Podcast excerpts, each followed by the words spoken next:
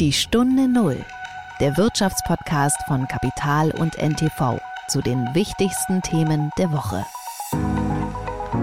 Wir erleben immer schnellere Mechanismen am Markt. Also immer mehr Labels werden kurzfristig gehypt und haben danach Schwierigkeiten. Viele meinen, Online-Seite ist ein neuer Allheiligmachender. Es gibt relativ wenige Online-Stores, die tatsächlich profitabel laufen. Äh, die allermeisten schreiben ähm, rote Zahlen. Das eine ist die Bequemlichkeit. Da wird ein stationärer Händler nie gegen ankommen, gegen den Online. Aber er muss das Erlebniseinkauf bieten. Da kann der Online wieder nicht hin. Und es wäre allen schon mal geholfen, wenn jeder sich um sein Produkt erstmal richtig kümmern würde. Und dann kann man schauen, ob es da Synergien gibt, wenn wir es zusammenführen. Aber erstmal muss jeder sein Produkt nach vorne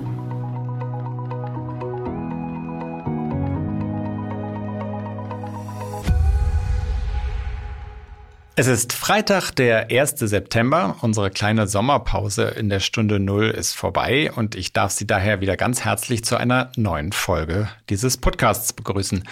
Mein Name ist Nils Kreimeier und ich bin Redakteur des Wirtschaftsmagazins Kapital. Herzlich willkommen. Passend zum herbstlicher werdenden Wetter möchten wir uns um ein Thema kümmern, das so ein bisschen düsterer ist, und zwar um die äh, fortschreitende Welle von Insolvenzen in Deutschland. Ähm, es geht da vor allem um die Modebranche, die große Probleme hat. Sie haben vielleicht, liebe Zuhörer und Zuhörer, schon bei den, von den Schwierigkeiten äh, bei Gary Weber oder Pick und Kloppenburg gehört. Ähm, und darüber, was da eigentlich falsch läuft, äh, was möglicherweise besser gemacht werden könnte und wie man mit solchen Fällen am besten umgeht, äh, habe ich mit jemandem gesprochen, der viele solcher Verfahren aus eigener Anschauung kennt. Und zwar mit dem Fachanwalt und Insolvenzverwalter Christian Gerloff aus München. Bevor wir dazu kommen, äh, habe ich eine freudige Ankündigung zu machen und ich darf jemand Neuen in diesem Podcast begrüßen und zwar einen neuen Co-Host. Sein Name ist Martin Käble. Hallo Martin. Hi Nils.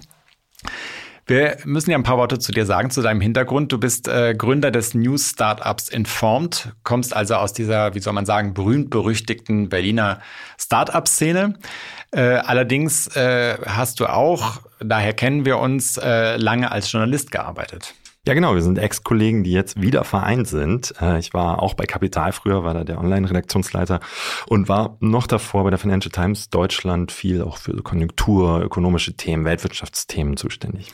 Und da wir ja über solche Themen in diesem Podcast auch durchaus häufig sprechen und das äh, ähm, ja gerne thematisieren und versuchen ein bisschen die Hintergründe aufzuzeigen, werden wir das in Zukunft mit dir auch häufiger tun.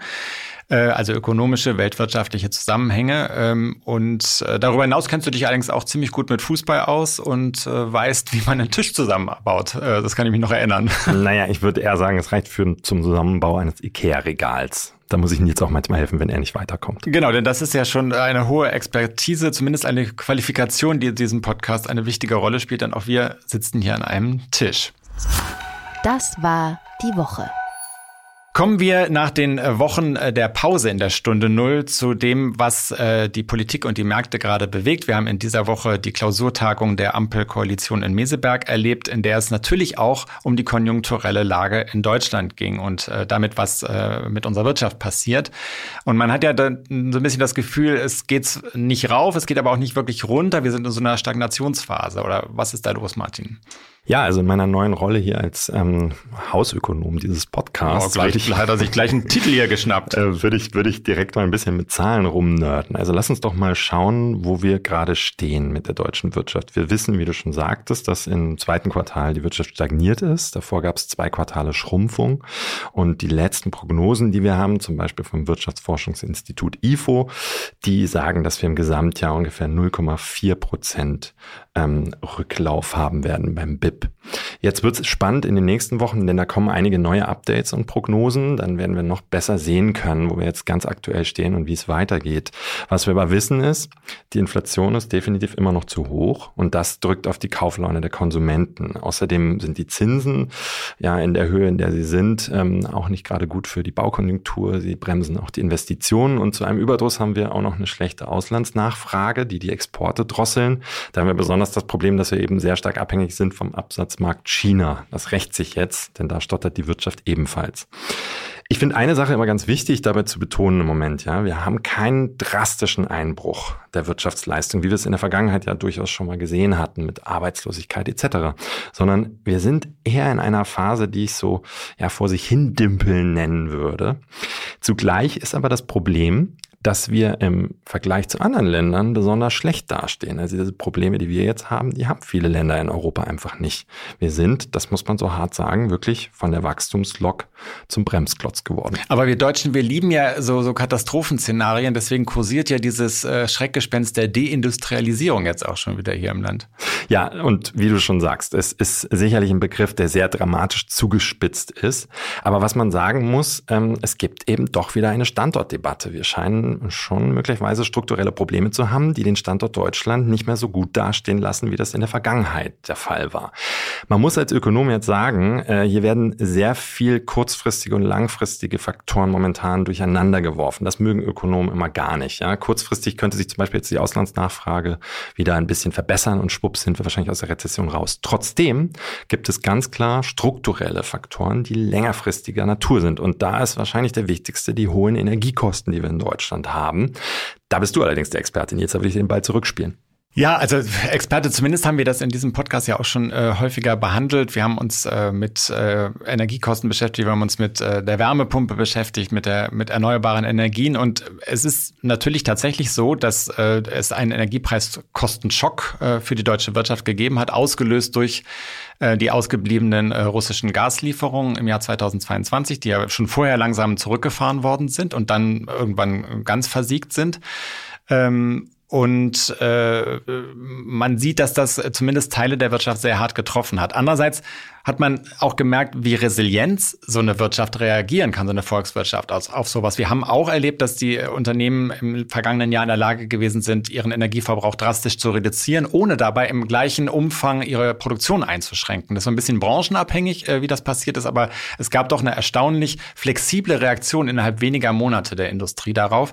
Und was wir ja auch gesehen haben, ist, dass es zumindest in dieser Phase der Bundesregierung gelungen ist, neue Gasquellen beispielsweise zu erschließen, indem LNG-Terminals Terminals errichtet worden sind, wo man auch Jahre vorher drüber gesprochen hatte. Jetzt ist es auf einmal ganz schnell passiert.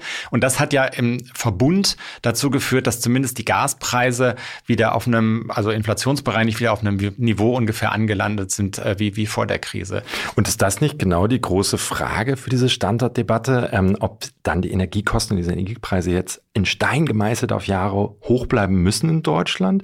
Wenn das der Fall ist, dann sind wir tatsächlich vielleicht wieder der kranke Mann Europas. Aber ist das wirklich so klar und sicher oder ist das was, was sich einfach auch ganz schnell wieder ändern kann? Also ich glaube, jeder, der sich mit äh, der Energiebranche beschäftigt, weiß, dass es kaum etwas Schwierigeres gibt, als Energiepreise vorherzusagen, weil äh, das von so vielen Faktoren abhängt. Da kommen, werden neue, neue Ressourcen erschlossen, da kommen neue Technologien auf den Markt, da wird, äh, reagieren die Unternehmen mit Effizienzmaßnahmen, wodurch die Nachfrage sinkt. Da fällt auf einmal Nachfrager weltweit äh, möglicherweise aus, wie die Chinesen derzeit, die durch ihre schwächelnde Konjunktur auch weniger nachfragen, was dann wieder auf die Preise drückt. Also das finde ich ist, ist unfassbar schwer vorherzusagen. Und das ist auch schwer zu sagen für Deutschland äh, im europäischen Kontext, weil ja eigentlich alle europäischen Länder vergleichbare Probleme haben mit gewissen Unterschieden. Die einen haben vielleicht noch Kernkraftwerke, haben dadurch noch günstigeren Strom als wir. Äh, aber, äh, aber im Grunde haben alle europäischen Länder vergleichbare Probleme. Das, der große Unterschied besteht zwischen der EU, Europa und den USA. Die USA haben erstens eigene Ressourcen, auf die sie zurückgreifen können. Und auf der anderen Seite ähm, haben sie mit diesem berühmten Inflation Reduction Act äh, IRA, über den wir hier auch schon häufiger gesprochen haben, dafür gesorgt, dass Unternehmen äh, äh, tatsächlich ihre Kosten äh, kompensieren können, auffangen können und, äh, und, und stark subventioniert werden. Und da ist aus meiner Sicht tatsächlich auch mittelfristig äh, nur äh, kann nur mit umgegangen werden, wenn Europa als Ganzes äh, was Ähnliches auf, aufbaut. Darum wird, wird die EU, glaube ich, nicht herumkommen. Okay, kurze Antwort: Ja oder nein. Sind wir wieder der kranke Mann Europas jetzt auf Jahre hinaus oder nicht? Nein, das ist völlig übertrieben. Die Stunde Null. Das Gespräch. Wir haben es anfangs schon angedeutet äh, und das passt auch ja ganz gut zu dem Konjunkturthema, über das wir gesprochen haben. Wir wollen uns äh, heute so ein bisschen um das Thema Insolvenzen kümmern, das äh, vor allem in der deutschen Modebranche eine große Rolle spielt. Äh, Sie alle haben vielleicht mitbekommen Probleme bei Peek und Kloppenburg, also beim im Textileinzelhandel, aber auch bei einzelnen Modemarken wie Gary Weber. Ähm, da, es gibt jeweils immer unterschiedliche Gründe, warum das so ist, aber es gibt tatsächlich auch strukturelle Gründe, die die ganze Branche betreffen. Ich weiß nicht, wie häufig gehst du äh, Kleidung einkaufen? Online oder stationär? Ja, beides. Online öfter, stationär fast gar nicht mehr. Ja, ich vermute, dass das äh, mit Teil des Problems ist und viele dieser Läden versuchen ja auch Online- und Offline-Handel miteinander zu kombinieren mit, äh, sagen wir mal, sehr eingeschränkten Erfolg. Auch darüber haben wir gesprochen. Ich habe jedenfalls über dieses Thema gesprochen mit äh, Christian Gerloff. Das ist ein ähm, Insolvenzverwalter äh, und äh, Fachanwalt für Insolvenzrecht, der ursprünglich äh, aus äh, Sachsen-Anhalt kommt, aus, aus äh, hat in Halle studiert, da auch seine Staatsexamen gemacht, arbeitet aber mittlerweile in München. Und äh, das Interessante bei ihm ist, dass er sozusagen das Ganze nicht nur aus so einer abstrakten Perspektive betrachten kann, sondern tatsächlich in ein, einzelnen dieser Verfahren selbst mit drin gewesen ist und deswegen auch sehr gut äh, erklären kann, wo äh, die Probleme da liegen und was sich möglicherweise in solchen Situationen auch machen lässt. Wie war seine Laune? Och, das war halt, ein, ich weiß, worauf du hinaus willst. Du denkst, er hat jetzt gejubelt, weil es ist ja so eine, so eine Insolvenzstimmung da hat er viel zu tun. Ich vermute, also es ist ein Anwalt und er hat als solcher, ist er ja doch sehr nüchtern geblieben, wird man auch gleich im Gespräch hören. Auf der anderen Seite ähm, äh, ist es ja wahrscheinlich bei solchen Insolvenzverfahren auch so, dass die sowieso über Jahre und lange laufen und selbst wenn es mit der Konjunktur schon wieder hochgeht, äh, laufen die Verfahren immer noch. Ich fürchte, als Insolvenzverwalter hast du immer was zu tun. Herzliche Grüße, Christian Gerloff nach München. Hallo, zurück nach Berlin. Herr Gerloff, wenn man so in die Modebranche schaut, äh, Gary Weber insolvent, Hallhuber insolvent, äh, Pick und Kloppenburg ist auch durch die Medien gegangen. Ich glaube, die äh, Zeitschrift Textilwirtschaft zählt seit Jahresbeginn so ungefähr 43 äh, Insolvenzen in der Modebranche. Äh, täuscht der Eindruck, dass sich das Tempo dieser ja schon länger laufenden Insolvenzwelle jetzt nochmal beschleunigt hat? Also man muss dazu sagen, ähm, der Eindruck täuscht aus meiner Sicht nicht. Äh, wie Sie richtig sagen, haben wir seit Jahren ja eine, eine, Umwandlung in der Branche. Das hat ganz verschiedenste Ursachen. Es gibt neue Player am Markt, die in den Markt eintreten. Stichwort auch Fast Fashion, was vieles ähm, durchaus auch ähm, etablierte Marken in Probleme gebracht hat. Aber wir haben gleichzeitig in Deutschland festzustellen, wir haben auch relativ viele ältere Marken und jede Marke hat auch ein Stück weit ein Markenleben. Ähm, und gerade äh, neudeutsch würde man sagen, sie ist einmal hip und nimmt eine Generation mit, aber wenn sie sich nicht ein Stück weit neu erfindet, stirbt die Marke auch mit dieser Generation wieder aus.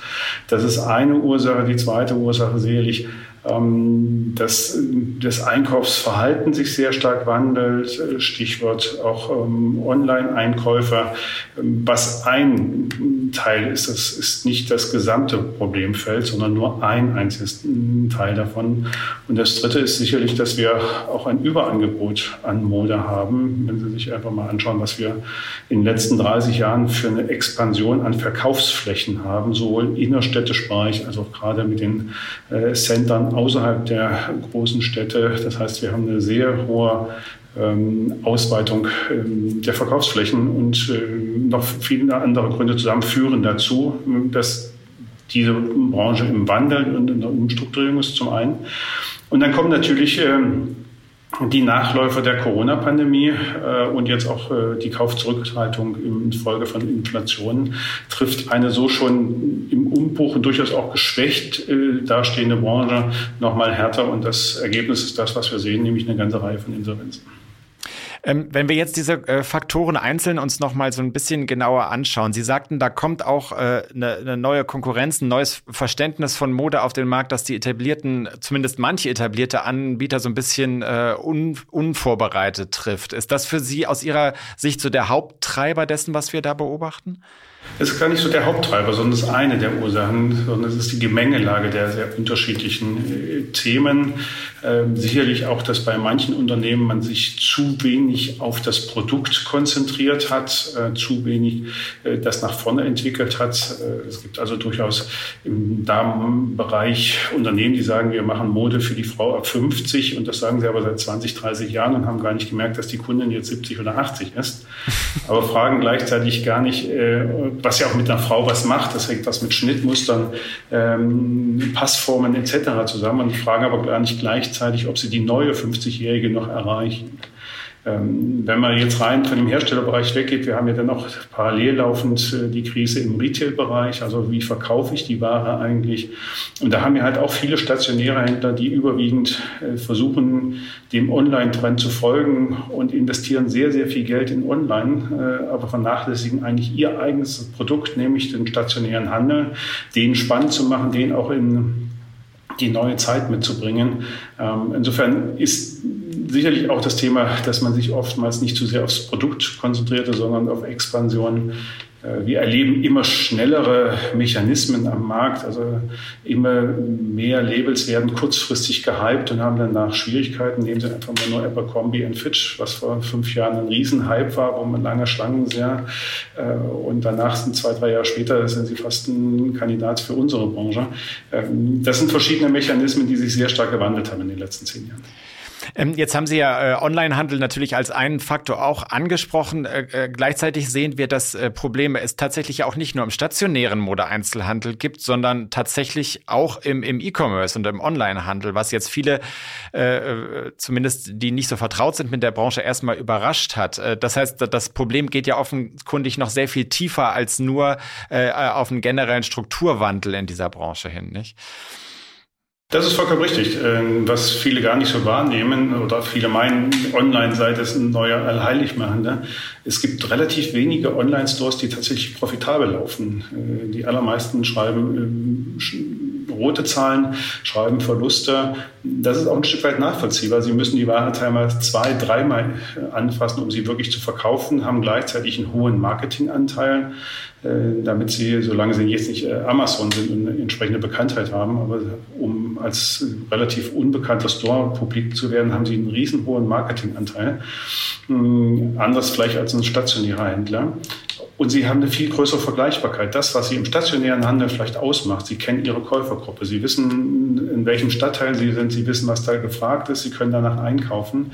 Äh, sie haben eine Beratungskompetenz im Zweifelsfall auf der Fläche. Das alles haben sie im online nicht so sehr, sondern da ist eine Preisvergleichbarkeit, dem sie sich stellen müssen, ein ganz anderer Druck. Und nochmals dieses Thema Warenretouren ist ein ganz entscheidendes. Wenn Sie allein, ich hatte jetzt im Winter einen Online-Sportanbieter, der brauchte ungefähr 35 Prozent des Verkaufspreises als Marketingkosten. Und wenn Sie dann sich vorstellen, dass die Ware zwei, dreimal zurückkommt, dann muss man, glaube ich, nicht groß Mathematik studiert haben, um zu wissen, das kann nicht funktionieren am Ende der Tage. Das heißt aber auch, dass solche Angebote und solche Dienstleistungen auf Dauer einfach ja nicht haltbar sind und dann wahrscheinlich auch irgendwann vom Markt verschwinden werden.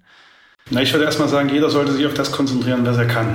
Also es gibt Onliner, die wissen, wie sie online betreiben. Online-Verkauf ist was ganz anderes als stationärer Handel und stationäre Händler äh, sollen zumindest einen Online-Auftritt haben. Aber nicht jeder Online oder jeder stationäre Händler muss auch einen Online-Handel ausweisen. Ähm, da ist vielfach ganz entscheidend, ähm, dass jeder sich auf sein Produkt konzentriert. Und ich wünsche mir manchmal, dass die stationären Händler quasi ihr Produkt, nämlich den stationären Handel, das, was sie online investiert hätten, da investiert hätten und wieder ein neues Einkaufserlebnis bieten. Das eine ist die Bequemlichkeit. Da wird ein stationärer Händler nie gegen ankommen, gegen den Online. Aber er muss das Erlebniseinkauf bieten. Da kann der Online wieder nicht hin. Und beide sind zwei völlig unterschiedliche Verkaufskanäle, die man immer landläufig meint, die kann man so locker leicht miteinander verbinden. Das ist tatsächlich viel, viel schwieriger. Und es wäre allen schon mal geholfen, wenn jeder sich um sein Produkt erstmal richtig kümmern würde.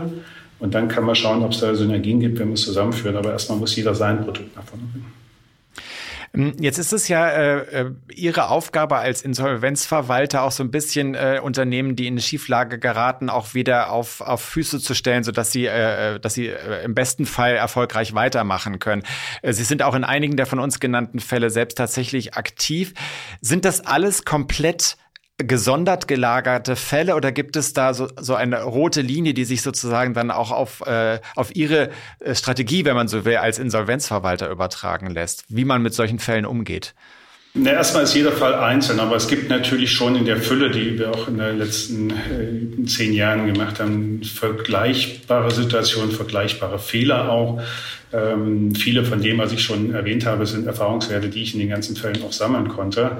Ähm, insofern ist das natürlich eine Branche, die eine gewisse Sonderproblematiken hat. Die ist besonders stark äh, durch Corona-Pandemie getroffen worden, durch die Lockdowns und die Store-Schließungen. Sie sind besonders getroffen worden, jetzt auch nochmal durch die Kaufzurückhaltung, die, äh, die sehr, sehr merkbar ist. Also die ist wirklich äh, an vielen Ecken spürbar. Insofern haben wir das Phänomen, dass in relativ kurzer Zeit Unternehmen das zweite Mal eine Insolvenz beantragen mussten. Einmal ist sicherlich hausgemacht, aber die andere Mal sicherlich durch die besonderen Umstände, was es dann auch rechtfertigt, sich auch noch ein zweites Mal zu bemühen, das wieder in die richtige Spur zu finden. Ich weiß, es gibt ja durchaus auch. Ich glaube, im Fall Gary Weber ist es so gewesen, nicht? Ja, Gary Weber das zweite Mal. Sie haben aber auch äh, Galeria durchaus das zweite Mal. Sie haben andere. Äh, Sie hatten Sinn vor ein paar Jahren schon das zweite Mal hatten. Also es gibt einige Fälle, in der Branche, wo durchaus eine zweite Runde äh, durch ein Insolvenzverfahren, sei es in Eigenverwaltung oder Regelverfahren,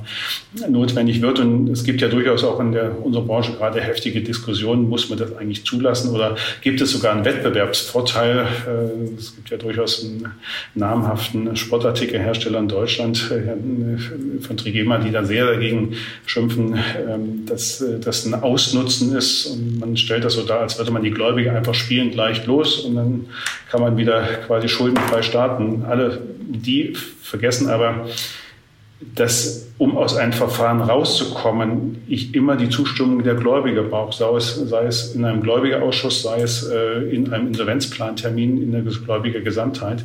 Also die Stakeholder müssen schon mit zustimmen müssen mitmachen, damit ich auch wieder aus dem Insolvenzverfahren rauskomme. Und wenn die keine Perspektive sehen, dann wird es unter Umständen auch ein Liquidationsfall. Also insofern so easy und so einfach ist das alles dann doch wieder am Ende der Tage nicht.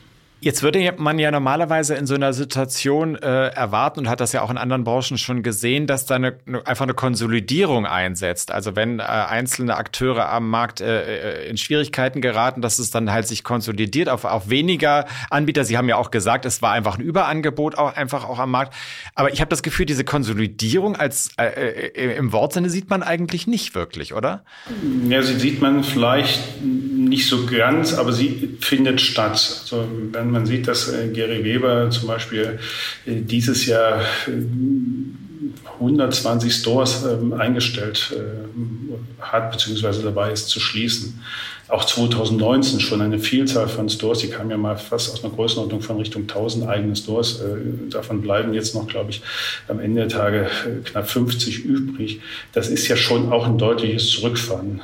Aber die, die werden ja dann wahrscheinlich einfach leer bleiben, oder? Oder, äh, oder das ist aber, es findet natürlich, wenn wir sagen, äh, findet erstmal eine Marktanpassung statt, findet auch eine Bereinigung statt, beziehungsweise eine Verkleinerung. Dann muss man sehen, dass viele Unternehmen sich deutlich verkleinern. Auch Galeria hat sich ja deutlich verkleinert und viele Stores abgegeben.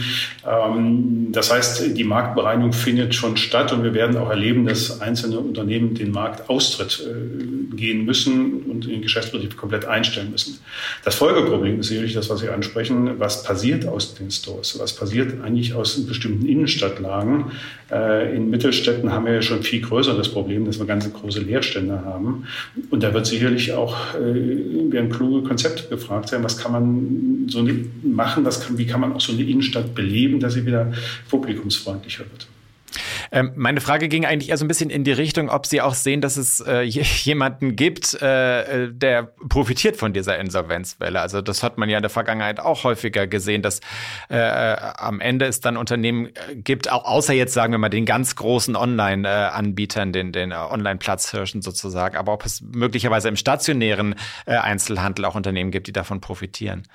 Ich gehe davon aus, wir werden erstmal äh, ein paar Jahre das Trübsals erleben, indem wir einfach leere Storesflächen bekommen. Das hat auch ein bisschen was damit zu tun, dass auf äh, Immobilien- und Vermieterseite die Lernkurve auch noch steigen muss. Zu sagen, äh, die tun sich auch sehr schwer, ähm, die Mieten deutlich zu senken, weil das natürlich auch was mit der Werthaltigkeit ihrer Immobilie zu tun hat am Ende der Tage. Insofern werden wir wahrscheinlich in bestimmten Stellen, gerade auch in den Mittelstadtlagen, die Großstädte haben es noch ein bisschen einfacher, aber die Entwicklung ist da ebenfalls so, werden wir Leerstände haben und dann wird sich was Neues bilden. Erstmal kleinteilig äh, und durchaus auch was Spannendes sicherlich. Da gehe ich von aus, dass wir in ein paar Jahren durchaus auch Läden wieder mit neuen Konzepten, mit regionalen Konzepten wieder gefüllt bekommen. Da sind halt nicht nur dann die gesichtslosen Ketten, die ja vielfach auch die Innenstädte äh, oder für viele in der Wahrnehmung stören, denn egal welche Stadt sind, sie erleben die gleichen Stores. Und ich glaube, wir werden wieder so eine Art äh, Gründerboom dann erleben, aber das wird noch so drei, vier, fünf Jahre auf sich warten lassen, ehe das dann wirklich losgeht. Ähm, inwieweit schauen Sie sich, also es gibt ja eigentlich äh, wie in jeder Krise natürlich auch Unternehmen, die nicht davon betroffen sind, sondern die offensichtlich äh, was anders gemacht haben und was besser gemacht haben. Äh, inwieweit schauen Sie sich als Insolvenzverwalter auch solche positiven Beispiele an, um so ein bisschen das vielleicht zu übertragen auf die Fälle, mit denen Sie arbeiten? Wir schauen uns äh, in der Regel auch ganz andere Unternehmen an. Ich selbst äh, schaue mir einfach aus eigenem Interesse, das hat gar nichts mit Insolvenzverfahren zu tun, sehr viele Startups auch an ich war vor ein paar Jahren in Israel, habe mir Startups angeschaut. Ich war letztes Jahr in Singapur, schaue mir das an. Einfach mal zu schauen, wie machen es andere, wo sind auch gewisse Lösungsansätze. Insofern, da sind wir nicht nur fokussiert auf unsere Unternehmen, sondern versuchen über den Tellerrand hinauszuschauen. Das ist nicht in jedem Fall sofort adaptiv, das ist auch nicht in jedem Fall sofort äh, verwertbar, aber äh, es erweitert den Blickhorizont schon gewaltig und äh, macht, glaube ich, am Ende der Tage Sinn. Ja. Und natürlich auch im gleichen Fachbereich. Äh, ich meine, es gibt ja nach wie vor gute Beispielfälle, die sehr funktionieren, weil sie einfach äh, ein Konzept haben, eine Strategie haben, aber auch ein Controlling haben, das zu überprüfen. Und äh, viele von denen, die bei uns gelandet sind, haben versucht, erfolgreiche Konzepte zu adaptieren, aber haben bestimmte Bausteine halt nicht mit übernommen. Und das merkt man dann auch, dass das dann nicht so ganz funktioniert. Können Sie mal so ein Positivbeispiel beschreiben oder ähm, was gibt es da, woran man sich in der Branche orientieren kann sozusagen? Das ist schon eine ganze Weile, obwohl Sie jetzt auch jetzt in letzter Zeit jetzt nicht in wirtschaftliche Schwierigkeiten, weiß Gott nicht, aber durchaus auch ähm, ein bisschen auch den Markttrend spürten. Ähm, Zara zum Beispiel mit in der Inditex-Gruppe aus Spanien. Ähm, das war ein Unternehmen, gerade so 2010, 2011, wo sich alle nachgerichtet haben. Das ist ein sogenanntes vollvertikalisiertes Unternehmen. Das heißt, ähm, von der Designierung, äh, der Kreation, äh, der Kollektion äh, über die Herstellung bis hin zum Verkauf machen die alles selber. Das war sehr spürbar. Ein Beispiel, ich hatte vor fünf Jahren eine große Textilhauskette. Anfang September ging die in Insolvenz. Anfang September ist immer so der Bereich, wo die neue Herbst-Winterware kommt. Und es war aber zu dem Zeitpunkt Anfang September 35 Grad und Ende September 25 Grad. Also keins, wo man direkt jetzt Winterjacken und Pullover verkauft. Und, ähm, aber alle diese Händler hatten Probleme, weil es natürlich massenhaft die Ware reinkam, aber nicht marktgerecht war. Zara hat es damals in der Voraussicht, tracken auch das Wetter und Zukunftswetter festgestellt und haben quasi ihre Produktion gestoppt und dann nochmal T-Shirts und Bademoden aufgelegt. Das heißt, die waren mit ihren Stores ganz anders aufgestellt. Und das haben alle versucht, äh, so um 2010 herum. Alle meinen, super, das machen wir jetzt auch. Und deswegen sind von vielen Herstellern massenhaft eigene Stores eröffnet worden. Das war ja so eine Entwicklung. Jeder hat jetzt einen eigenen Store mit dem Hinweis, dann sind wir näher an unserem eigenen Kunden. Wir brauchen diesen sogenannten Wholesale nicht. Das ist doch alles viel besser. Was alle aber übersehen haben, das ist das, was ich zum Beispiel meinte, ähm, dass Zara ein ganz hartes Controlling hat. Also die tracken, welcher Pullover geht. Und wenn das nicht geht, muss der umgeräumt werden, muss verräumt werden, wird wieder irgendwann zugeräumt. Das haben alle anderen nicht gemacht. Und deswegen hat das bei dem einen funktioniert und bei den anderen war das dann eher, weil sie selber auch den eigenen stationären Handel gar nicht so konnten. Die waren bis dahin gewohnt, quasi an die großen Häuser, äh, die Multi-Brand-Stores äh, Ware zu verkaufen, haben dann mit den Stores, die sie alle aufgemacht haben, nur Verluste geschrieben. Und das ist eine Auswirkung, die wir jetzt versuchen, gerade in vielen Punkten auch wieder zu bereinigen. Aber es gibt positive Beispiele, die einfach ein Konzept haben. Mhm.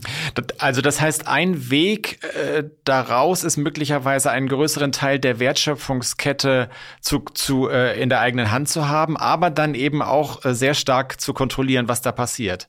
Ja, die Frage ist, kann man das? Also kann man den Teil, wenn man das nicht von Anfang an gemacht hat, kann man den Teil Retail selber bewerkstelligen. Hat man die Kompetenz dafür? Dann kann man es versuchen und kann man das aufstellen. Ansonsten ist die Zusammenarbeit mit dem Wholesale, mit denen manche auch richtig groß geworden sind, einfach äh, das weitere Vorgehen, um zu sagen, äh, ich begebe mich nicht auf fremdes, fremdes Terrain. Die Frage ist, kann man es wirklich selber? Dann ist es okay, aber man muss sich wirklich kritisch hinterfragen, hat man die Kompetenz dafür? Weil es reicht ja nicht nur einen Store zu eröffnen und den irgendwie schön herzurichten und ein paar Personen als Verkaufspersonal reinzustellen und schon läuft ja, sondern das ist ja eine ganz andere Kompetenz dafür gefragt. Ähm, was mich immer wundert, wir haben in diesem Podcast auch schon darüber gesprochen, dass ich den Eindruck habe, dass in der Modebranche diese Verschränkung zwischen Einzelhandel und, äh, und E-Commerce, dem Onlinehandel, noch, noch äh, in vielen Fällen noch nicht besonders gut funktioniert. Also, dass ich beispielsweise, wenn die Größe, die ich brauche im Laden nicht da ist, ist es gar nicht so einfach, äh, dann äh, eine andere Größe im Laden zu bestellen und dort dann auch hingeliefert zu bekommen, sondern dass ich im Zweifel darauf verwiesen werde, schauen Sie doch mal im Netz, wo man sagen würde, das ist doch eine schlechte Kundenerfahrung eigentlich. Äh, Sie haben sehr viel Einblick in die Branche. Woran liegt das? Ist das noch so eine starke, so eine hohe technische Komplexität? Das ist an sich gar nicht so eine hohe technische Komplexität, äh, weil Sie können heute in jedem Store schauen, in welchen anderen Stores habe ich diesen Artikel. Ne? Das ist äh, immer eine Frage, wer verpackt die denn und wird er gleich direkt an die Kunden nach Hause gesandt? Weil an sich müsste man ja dann meinen, ähm, wenn der Kunde sagt, äh, die richtige Größe ist nicht da, man weiß aber, man hat dann einen anderen Store, dass er dort irgendwie eingepackt wird und dann direkt zum Kunden wenn man ihn nochmal in den Laden bekommt, umso fein, aber man sollte es zumindest anbieten, dass man es ihm direkt schickt. Das ist nicht so eine hohe Komplexität. Ähm, ich erlebe es ja selber ich bin ja auch immer noch ein Käufer, äh, dass dann oftmals dann sogar noch ein Preisschild dran gehängt wird, wenn man was nach Hause schickt, äh, wo ich mich dann immer dann auch ein Stück weit den Kopf fasse, wo ich sage, kauft man für viel Geld was ein und dann ist auch das noch ein Thema. Also es ist eher für mich eine Frage immer der Kundenorientierung und der Kundenfreundlichkeit, da Lösungen anzubieten. Aber das ist hinten raus was, wo ich sage, das ist nice to have vorne raus muss noch viel mehr gemacht werden. Also gerade auch in den großen Häusern auch mal technisch aufzurüsten. Das unter dem Stichwort nicht der Kunde geht zur Kasse. Beispielsweise, wenn Sie an der Kasse stehen, das wird vom Kunden als die unnütze Zeit wahrgenommen und teilweise stehen sie teilweise immer noch sehr, sehr lang an diesen Kassen an ähm, sondern die Kasse kommt zum Kunden, der Verkäufer kassiert einen gleich mit ab ähm, und, und, und. Und es gibt so viele technische Möglichkeiten, wo Ihnen auch in Spiegeln äh, was reinprojiziert wird, um Sie auch noch anzuregen, vielleicht für den der Bluse, die Sie gerade anhaben, noch was anderes dazuzunehmen und, und, und, um den Kunden einfach viel mehr zu animieren. Äh, das wäre für mich viel wichtiger, solche Sachen mitzumachen und dem Kunden auch mal wieder ein neues Einkaufserlebnis zu bringen. Zum Beispiel ganz, ich sage auch oftmals, warum macht ihr nicht einfach eine tolle Bar, die an sich schon einen großen Reiz hat? Die auch Publikum anzieht. Und dann werden da ein paar Monitore rundherum aufgebaut und am Samstag kommt dann Fußball, dass die Familien einkaufen gehen können. Die Männer können dann halt in der Zeit Fußball gucken. Einfach mal wieder was ausprobieren, ein bisschen spannend auf der Fläche sein. Ähm, da ist für mich zu wenig Entwicklung dahin und dann orientiert sich natürlich alles in das Bequemere, nämlich den Onlinehandel. damit die Männer sozusagen nicht wie auf diesen berühmten Bildern irgendwie auf dem Sofa rumsitzen müssen, noch die Handtasche der Frau oder oder auch andersrum. Andersrum ist es ja auch vorstellbar. Ähm, äh, warum fällt das der Branche so schwer? Also diese diese Reform, weil das, was Sie beschrieben haben, das erscheint mir fast utopisch. Also äh, wer, wer macht denn sowas? Also wer hat denn solche ausgefeilten Verkaufskonzepte schon? Weil man, glaube ich, ein Stück weit die Entwicklung verschlafen hat. Also der stationäre Handel war jahrelang äh, einfach eine Cash-Cow, lief gut. Und dann ging es, äh, sage ich mal so, 2005 bis 2010 die ersten Abwärtsspiralen. Warum? Weil natürlich der Onlinehandel mit dazu kam und auch äh, Marktanteile für sich in Anspruch nahm. Dann hat der stationäre Handel erstmal gar nicht reagiert, sondern gesagt, ach, das, die kommen wieder, das ist mal eine temporäre Geschichte. Man muss Sachen anprobieren können, man muss Sachen haptisch erleben können, da passiert nichts. Also hat man noch nicht reagiert. Aber die Entwicklung ging immer weiter und erst als dann wirtschaftliche Schwierigkeiten da waren, fing man dann an zu reagieren. Das Problem ist, dass aber derzeit zu viel Geld verloren wurde, dass äh, jetzt fehlte, das zu investieren mm, und rechtzeitig zu investieren. Äh, und jetzt fehlt es oftmals schlicht ergreifend am Geld, würde ich meinen, solche Konzepte umzusetzen. Wir haben das schon so ein bisschen angesprochen. Wie stark werden sich dadurch die Innenstädte verändern? Also was ja äh, so ein bisschen sich abzeichnet, ist, dass so diese ähm, Vorzeigehäuser, diese Premiumlagen, das funktioniert ja irgendwie im äh, Mode-Einzelhandel, aber äh, in, in so, je kleiner die Stadt wird, desto schwieriger wird es wahrscheinlich, oder? Ja, ich weiß auch nicht, ob es überall richtig funktioniert. Also es, ich äh, frage mich ja zum Beispiel, warum bietet man nicht auch mal so in den Großstädten innerstädtischen Baumarkt zumindest mal als eine Etage an, weil wo kommen sie, wo die Leute teilweise keine Autos mehr haben, am schwierigsten hin mit öffentlichen Verkehrsmitteln, das ist äh, die Baumärkte und für den täglichen Bedarf sowas mit anzubieten. Ähm, wie gesagt, es wird Innenstädte geben, gerade wo man in der Vergangenheit viel ähm, Außenflächen zum Verkaufsflächen genehmigt hatte, wo Einkaufszentren sind. Ähm, da wird man erleben, dass die Innenstädte weiter ein Stück weit absterben. Äh, und dann ist die Frage, wie schnell kommen neue, kleinere Sachen wieder daraus empor und wie schnell findet sich was Neues. Aber es wird politische Unterstützung auch brauchen. Ähm, ich frage mich zum Beispiel auch in solchen Städten wie München, warum bietet man nicht mal ein Wochenende kostenlosen Nahverkehr an für Einkaufserlebnisse oder viel mehr Veranstaltungen in die Stadt, um die Menschen auch in die Stadt zu ziehen, äh, wo dann auch verkaufsoffene Samstage, Sonntage sind, ähm, damit die Menschen auch dieses Erlebnis Einkauf äh, dann genießen können. Da, früher, wie Sie sagen, waren die großen Häuser die Anzugsmagneten, wo die Leute angezogen werden. Ähm, das ist heute nicht mehr selbstverständlich, sondern die Stores brauchen neue, gute Konzepte, aber gleichzeitig auch sicherlich die Unterstützung der Politik. Es wird nicht mehr so sein, dass die Menschen einfach nur noch von sich aus in die Städte gehen. Die Städte sind zwar jetzt wieder voller geworden nach meinem Empfinden, aber wenn Sie heute mal durchlaufen durch die Städte, äh, Sie sehen nicht mehr so viele Menschen mit Tüten rumlaufen, sondern es gibt zwar wieder Menschen, aber weniger, die einkaufen.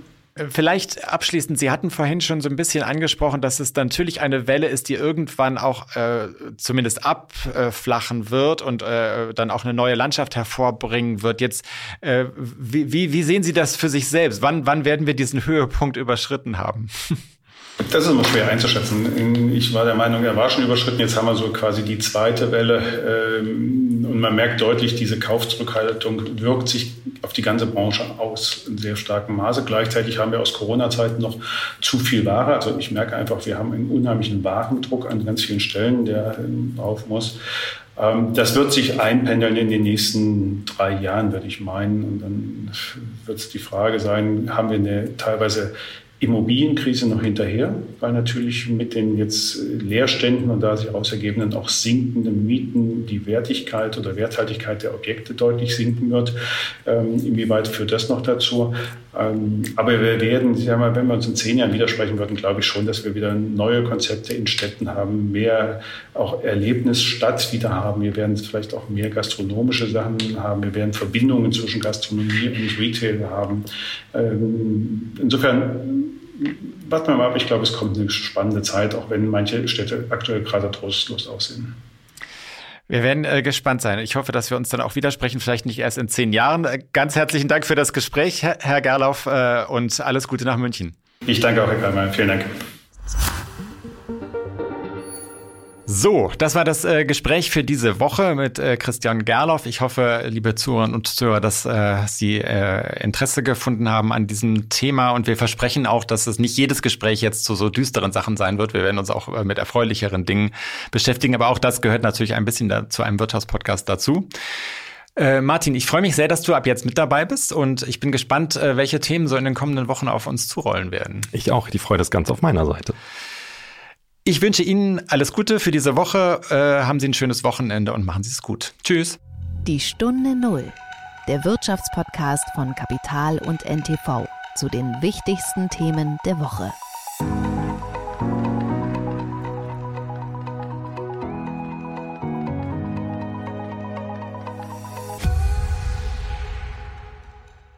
Dieser Podcast ist eine Produktion der Audio Alliance.